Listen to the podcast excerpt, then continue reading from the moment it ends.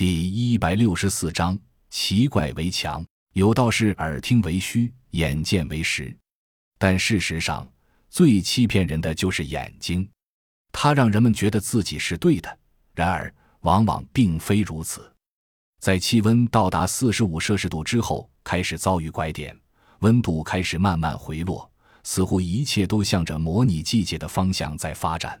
既然如此，几人决定尽快赶路，一定要在模拟到冬天之前赶到那栋摩天大楼里面。如果真的到了冬天，虽然他们都有研究所的防护服可供御寒，但却会遇到很多其他不可预知的问题，比如武器装备的可靠性。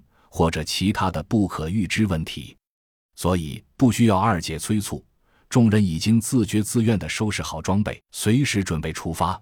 临走前，莫卓还随手拽了两条毛巾被，塞进了自己和穆一成的背包。穆一成愣了愣，却没有说什么，反正也不重，或许用得上呢。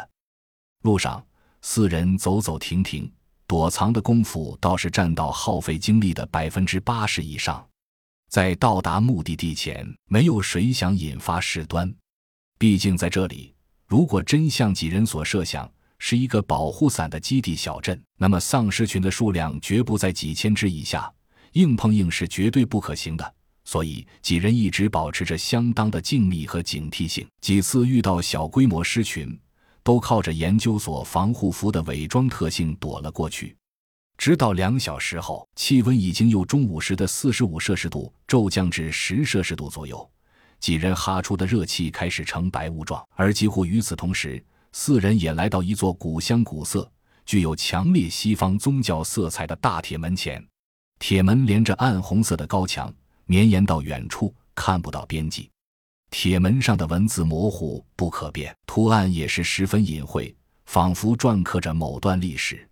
几人在远离大门二百米外的平房里观望了半天，似乎似乎这里是通向那栋高层建筑的必经之路，所以无论如何一定要经过这里。几人又绕着院墙运动了半圈，没有找到任何其他出入口。难道只能从那个大门进去？